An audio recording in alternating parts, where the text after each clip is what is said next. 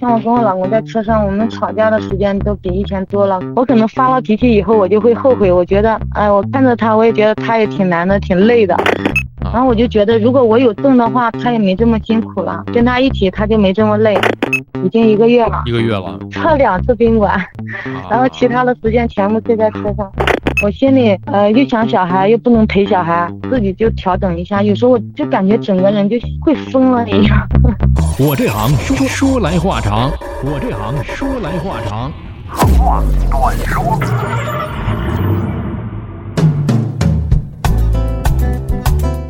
我这行说来话长，我们之前呢在节目当中呢聊过了很多的行业，尤其是我们最近聊的比较多的是在天上飞的空乘。当然有天上飞的呢，那必然少不了在陆地上奔波的。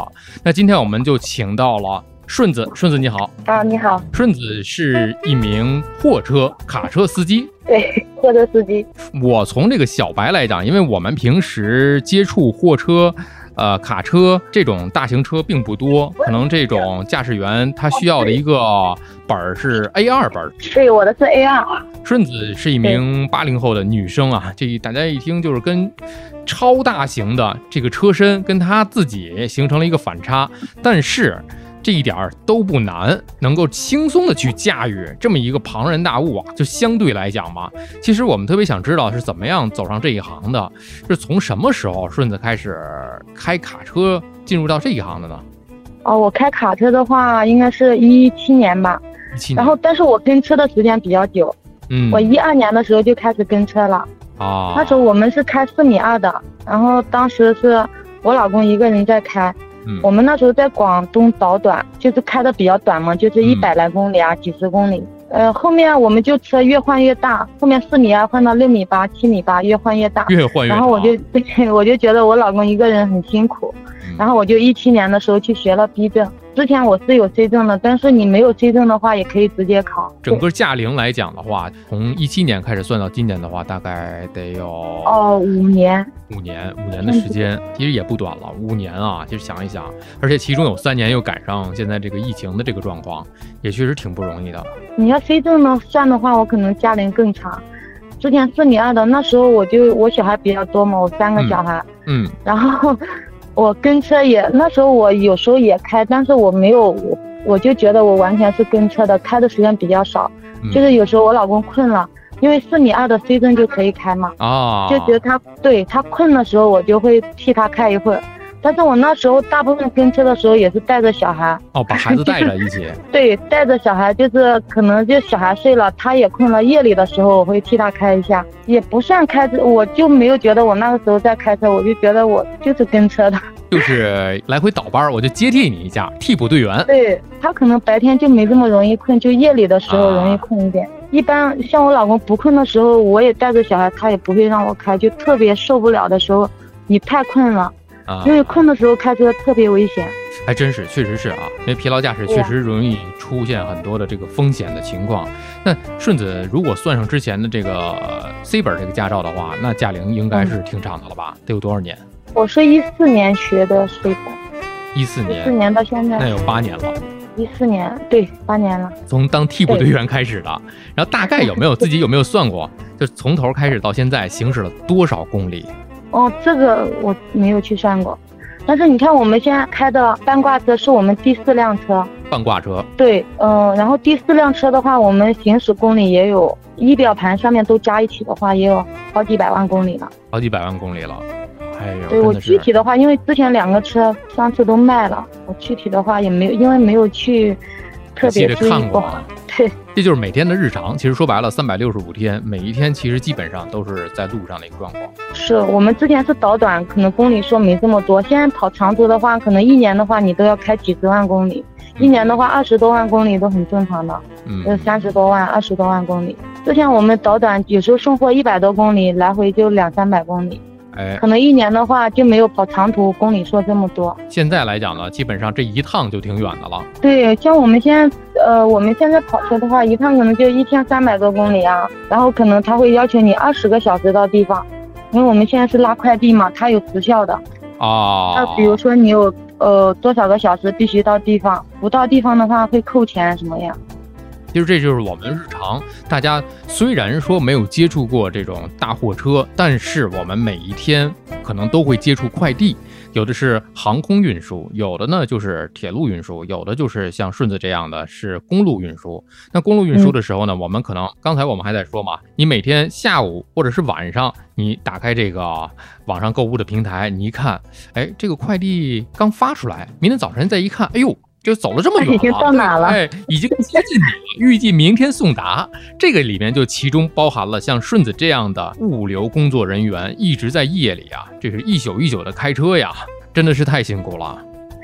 对，其实顺子，你想用这么多年来证明一件事儿，不仅仅是替补，现在还是主力队员，呃，家里两个主力队员，是吧？而且呢，呃，两个人还要照顾三个小孩儿，其实说来就是工作和家庭全都能照顾上了。现在小孩的话，我们就是我家婆在照顾，因为之前短短的话，我可能每天都回家。现在长途的话，从拉了快递，我已经一个月没回去了。哎呦，路途过程当中，像比如说从 A 地到 B 地，中间要赶上疫情的话，可能是不是还会面临一些啊管控的一些个？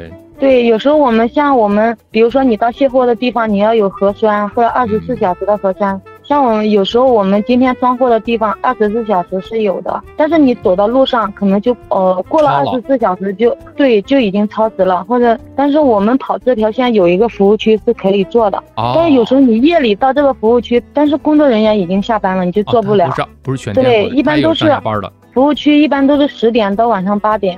你得赶过去。对，有时候你可能到那里已经，他们已经下班了，你赶不到这个时间呀。这个现实情况摆在这儿了。对呀，所以我们到了地方以后，但是他那边他们也是因为现在疫情比较严重，也不能说。其实我们嗯也知道，我们每天都在做核酸，但是你你的超了二十四小时，他们那边也不可不可能让你进去，因为他们也是按照他们的工作制度来管理。对对对对对，我们就把车停在外面，他就是等着卸货，你也没办法，就赶紧到附近的地方做个核酸，然后再等核酸结果出来，然后再进行卸货。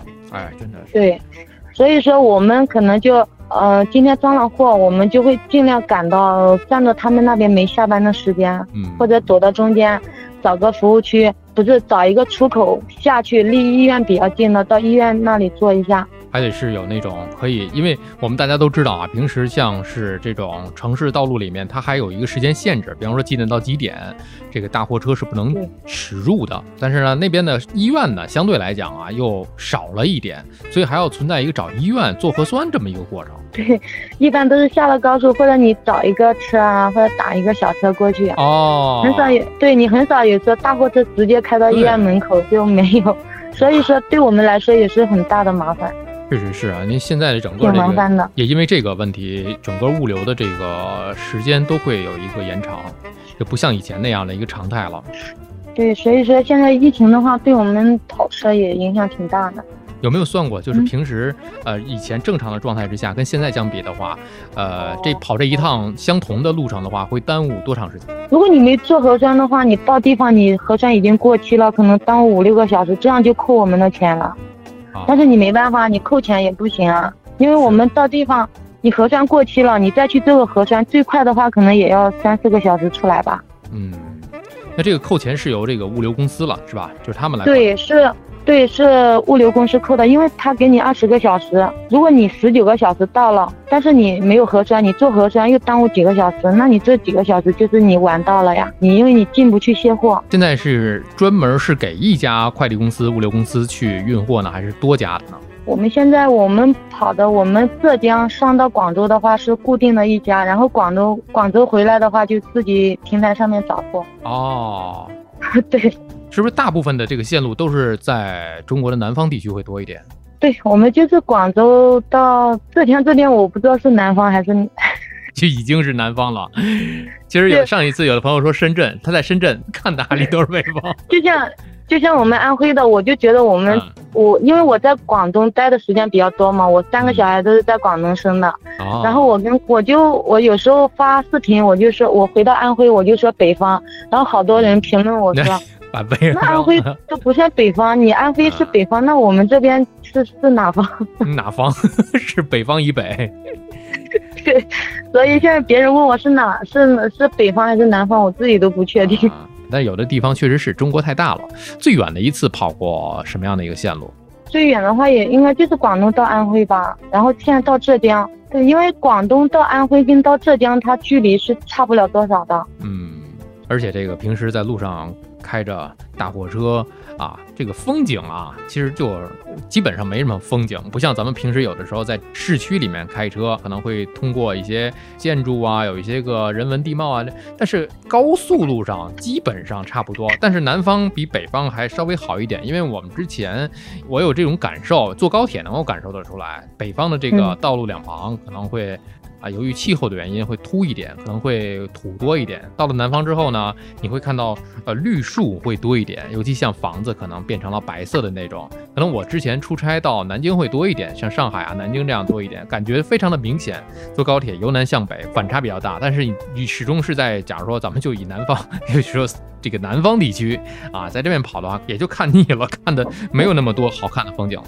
就是开车是一件挺枯燥的事儿哈。是，就像我们嗯拉快递，基本上然后你都是高速。对。高速的话，有时候别人私信我说，哎，好羡慕你走南闯北，然后就是看各种风景。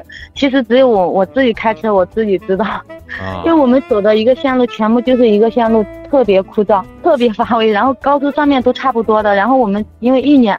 就像你每天都是跑这条路线，不是说我今天跑这条，明天跑那条都不一样的。不是那种说走就走自驾游。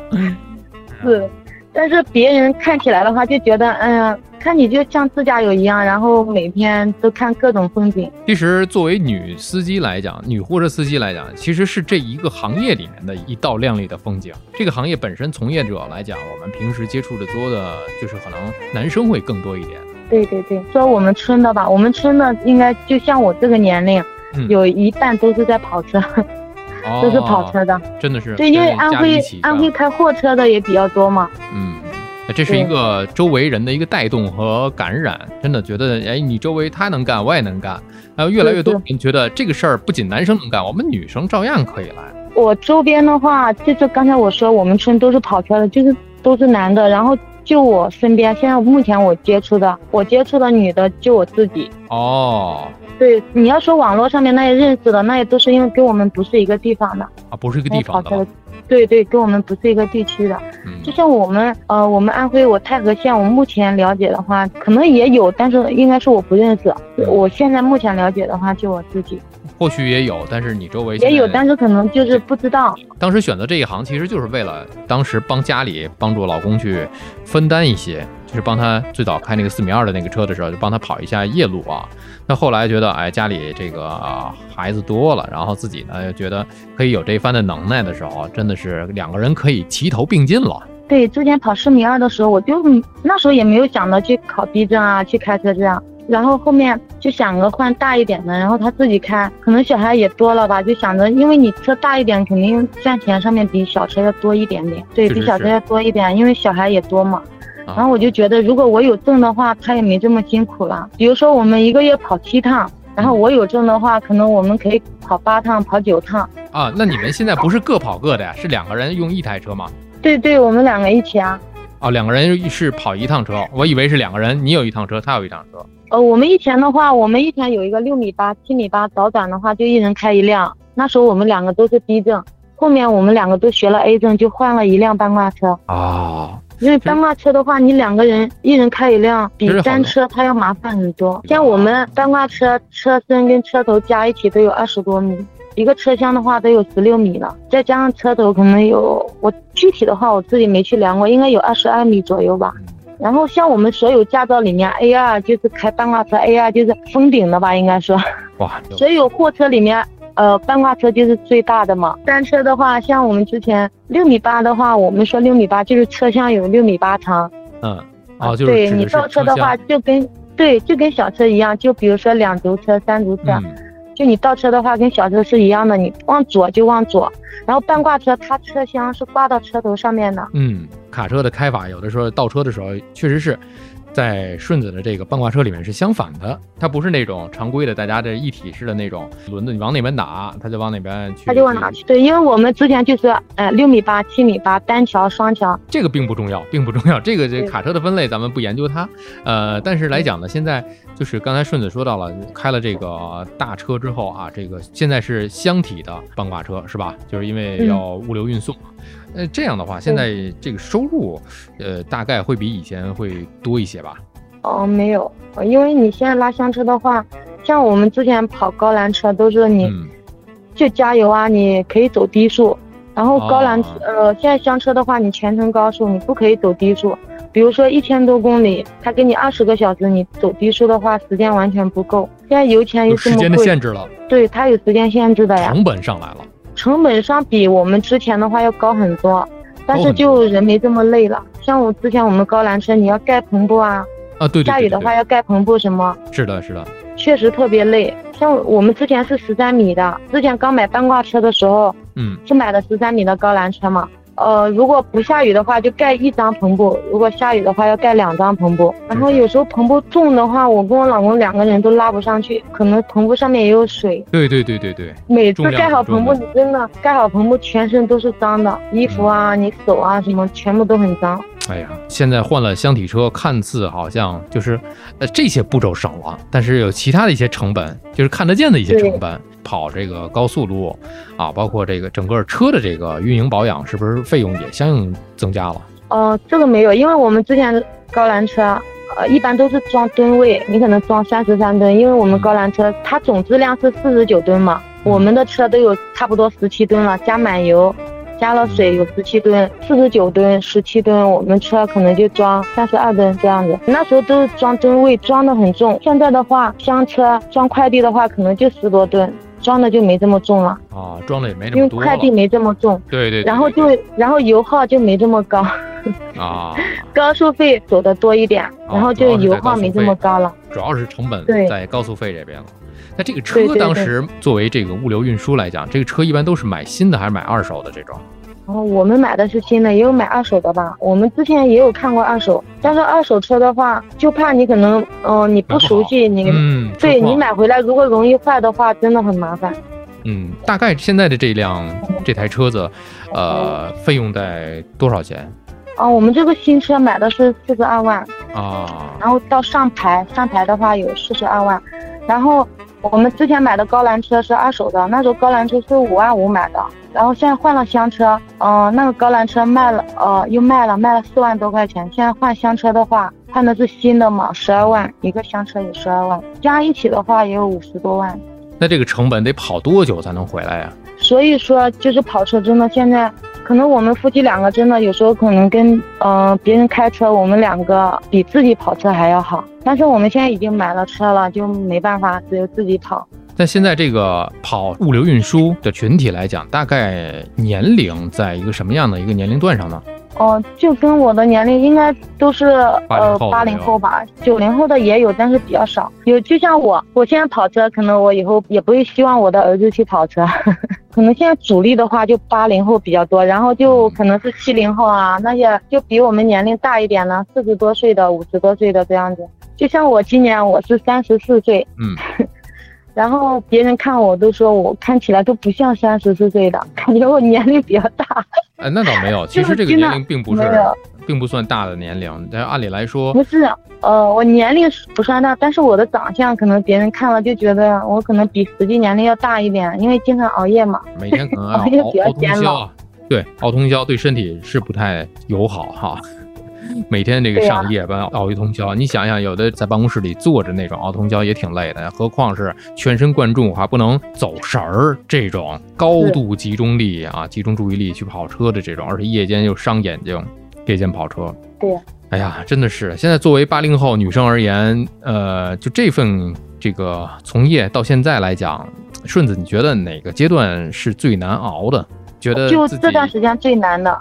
跑车快递的话，六月份到九月份是淡季，然后我们可能一个月赚不了多少钱，但是成本也没有减少，所以说这段时间是最难的。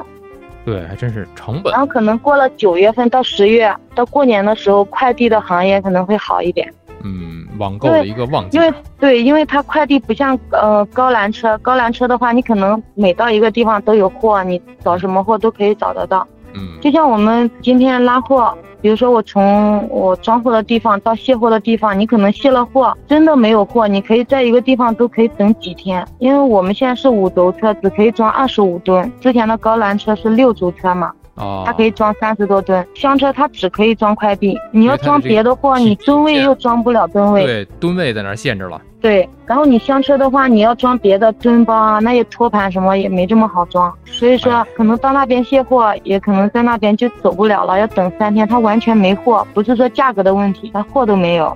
因为快递车一般就像别的，就像我们知道的那些比较出名的快递，他们一般都有自己的车，可能就自己的车装不了了，才在外面找车。啊，对，是大家可能在高速路上会看到一些贴有这个箱体标识的、有涂装的这些个啊大牌的快递，对，就像我们知道的知名的有几个，他们一般快递车都有自己的车的。装不下的时候对。才会找外面的车在对帮他们，装不下的可能是我在外面啊、呃叫一个车，那高栏车就不一样，高栏车一般都是个体户，他要出车。嗯装货啊什么，因为小厂比较多嘛，做各种嗯行业的都有，他可能找车就用高栏车比较多。现在换了厢车，还真的是有时候想一下也是，虽然人没这么辛苦了，但是挣钱的话，或者说真的是有利就有弊吧。对对对，有人没这有双面的吧？对，因为我之前跑高栏车盖篷布真的盖怕了，太辛苦了。是是是，篷布这个东西，你看起来好像盖起来啊，从远处看它没多少，但是你挺重的，你要是把它叠起来的话，就挺重的了。对可能男的话，你再怎么样，女的都没有男的有力气啊。确实就是像我有时候跟我老公，他就觉得很轻松，因为我们两个人嘛，可能他在车的这边，我在车尾，然后他就说你用力啊，用力一扯就可以了。但是我觉得我已经用，我我已经很用力了，但是最大的力量。但是感觉那个篷布还是没有多大的动静。虽然说没有花钱的那个成本，但是自己的体力支出就是已经很大了。对于顺子这样的一个女女生来讲，确实是啊，体力支出就很大了。而且我们都知道啊，就像是卡车这样的大卡车、货车，呃，车头其实就像是自己的一个小家一样了。而且我们从这个顺子的个人社交媒体账号里面就可以看得到，有有的时候还要睡在车里。我看有的司机还要自己带一些个小卡斯炉，或者是一些个小的生活用具。因为一出去就得出去好多天嘛，你如果是住在外面的旅店的话，它又是一笔成本。有很多的司机选择住住在车头里面。对呀、我们也是每天睡在车上啊。你看我们，呃，我们是上个月十九号出来的，然后到今天二十号，已经一个月了，一个月了，测两次宾馆，啊、然后其他的时间全部睡在车上。包括平时做饭，自己都有这个小、炉子。我们我们有时候，嗯、可能会在外面吃一点，但是你比如说啊，你今天到了地方，他是明天明天晚上装货，嗯我们就在车上自己煮饭。有时候你装了货以后，再走高速的话，我们就在服务区吃一点，就没自己煮。所以对于这个大卡车来讲，它的车头既是驾驶室，它又是自己的一个小窝、小家、小卧室。感觉虽然都是小车啊，都是车，都在公路上跑，但是每一种车它反映了不同的一种生活状态。有的人可能是平时一年。嗯，有一次这么出行的叫什么自驾游？现在自驾这种远方啊，这个远足搭帐篷，这个你想一想可能会很美，但是如果是以它为工作的话，这个事儿就不是那么的美好了，这个就不是那么的想象中的跟那个文艺片子似的了，它是以这种方式来谋生了。对，因为如啊、你想一下，你大部分时间你装货的时候在开车，不装货的时候就就在可能你也可以在下面嗯、玩一下，要不然就在卧铺上面躺着。然后你每天都是这样的生活，真的，我觉得嗯，可能因为我呃也习惯了。如果刚开始跑车的话，可能就受不了。对，这样已经五年了，这跑这个大车已经是五年了。对，然后对你的心态真的有很大的改变。有时候我也很崩溃啊，我觉得我可能心态已经发生了很大的改变，但是我又想一下，我三个小孩，嗯，然后怎么怎么样，我自己就调整一下。有时候我就感觉整个人就会疯了一样。比如说今天晚上卸了货，嗯嗯、他又告诉你明天晚上装，但是你这二十多个小时，嗯，夜里睡觉的就不算，然后到白天或或者到装快递的话，就凌晨两三点钟装嘛。但是你这一天的时间你也没地方去啊，因为装货的话地方都比较偏僻，你只能在后面躺着，或者在座位上面坐着，除非吃饭的时候或者你到下面煮饭。或者到下面活动活动呃去。找个地方吃，然后其他的时间全部就在这个小空间里面。嗯，真的是不容易啊！真的是只有这么一个小的空间，可以供自己来活动活动，对呀、真的空间或者这个真的跟人很大的心理变化。很有压迫感。对我以前倒短的时候，我觉得我跟我老公一人开一辆，可能今天一百多公里，我装好货过去卸了，晚上我又回到我住的地方，这就简单然后了。陪一下小孩，对，啊，怎么怎么样，也没有觉得怎么样。然后从买了这个半挂车跑长途，我觉得我心里可能也 跟以前不一样。压力更大了。哎，说到小孩儿，家里的小孩儿，其实就是从生活角度上来讲，孩子都呃，即便跟着家里老人住，但是也能够不用那么的操心了，是吧？对对，因为因为他们每天都上学啊，就是放学的话，我家婆帮他们煮一下饭。嗯，学习也不用特别的操心吧，自己都会比较能够。哎呀，现在我老大学习还可以吧，在他们班的话，可能就是前五名，然后老二跟老三就不行。但是没办法，像我们跑车的话，也没有人教他。像我家婆都七十多岁了，我都觉得能跟他们煮个饭都已经谢天谢地了，毕竟他们已经年龄大了嘛。是是，你要他学习多好，真的。只能是靠自己啊，只能是让孩子自己对呀。像你说的，只能靠自己。对，其实你想，都是兄弟啊，三个兄弟，可能各有各的所长。你看他现在，也许你觉得，哎，学习成绩差一点，但是也许啊，保不齐他长大成人之后，在别的方面，可能就会有一些所见长的一些方面显现出来，这都说不好。有时候，呃，有时候我就说，我说我们现在，呃，也没有照顾到小孩，我老公就就安慰我，他说，就是你在家你也教不了他，你在家的话，你自己学问也不高，你怎么教小孩？嗯，教也教不了。辅导功课是一个方面，但是可能孩子，呃，唯一我觉得啊，就是应该去做的就是陪伴吧，就是一个家里家里的人给孩子更多的这种家庭陪伴的这种关怀、家庭教育、家庭的这种氛围，可能这个是会比较重要一点，可能远比这些个学文化啊、考试来的更重要一点。对我三个小孩的话，基本上都是我带的，然后就是我我跟小孩分开，就是去年买了半挂车，因为我这个半挂车是二零二一年买的，去年买的嘛，去年五月份。嗯之前的话，我们全部都是在广东。啊，对，就分开的话，也就就算分开一年了吧。嗯，因为之前，呃，在广州早转也是每天都回家。其实每天这个来回加一起二三百公里，其实就还是感觉就像是正常上班作息的那种感觉。对对对，因为我们之前有固定的货源，然后你可能晚上装了货，因为离我们住的地方都不远，晚上装了货你开回去，嗯、可能人家嗯卸货的地方八点钟上班，你四点多钟，凌晨四点多钟起来，然后一百多公里，基本上我们都不走高速，因为对那段路也比较熟悉嘛。夜里的话车也不多，然后开到地方八点多钟上班，卸完货的话可能十多点，然后你再开车回家，到家才一点多钟。嗯，那你也有时间陪小孩嘛？操了很多的心啊，尤其是作为又是母亲这么一个家庭角色，现在已经打破了之前那种稳定的那种固定的时间了，所以这一两年你也得需要一个适应的一个过程。对呀、所以说我心态可能现在有一点，有时候我们现在像我跟我老公在车上，我们吵架的时间都比以前多了。我心里呃又想小孩，又不能陪小孩，有时候在车上也等着装货的时间也待得比较烦躁，我可能就会向他发脾气。其实他也挺，我知道他也比较难，但是我可能发了脾气以后，我就会后悔。我觉得，哎，我看着他，我也觉得他也挺难的，挺累的。但是你烦躁的时候，你可能控制不住自己。但是发泄出来之后，感觉哎好多了。就是你吵了以后，看着他也觉得，嗯，他也不是一样，每天没有见到小孩，没有回家，对，也是在车上，我们是一样的情况呀。对，还真是作为这个打工人、为人父啊、为人母就这种角色来讲，又得养家糊口。其实像你们这种情况多吗？就是夫妻两个人一起上路的这种情况，这种大车都得是两个人一起倒班的。没有，现在就像我们跟我们一样车的，就像我接触的，现在很多都是一个人啊，老婆都没跟车。现在的行情，你找司机的话，可能就剩不到什么钱。然后老婆的话，你不会开车，跟车，你小孩又照顾不到。还不如在家照顾孩子对对，那我就不一样，因为我会开车。啊！你看艺多不压身嘛。对，如果我如果我不会开车的话，现在我可能也也可能让他自己跑了，因为我也不会开车，嗯、可能就在家看着小孩。但是我会开车的话，就想着跟他一起，他就没这么累。这是分担嘛。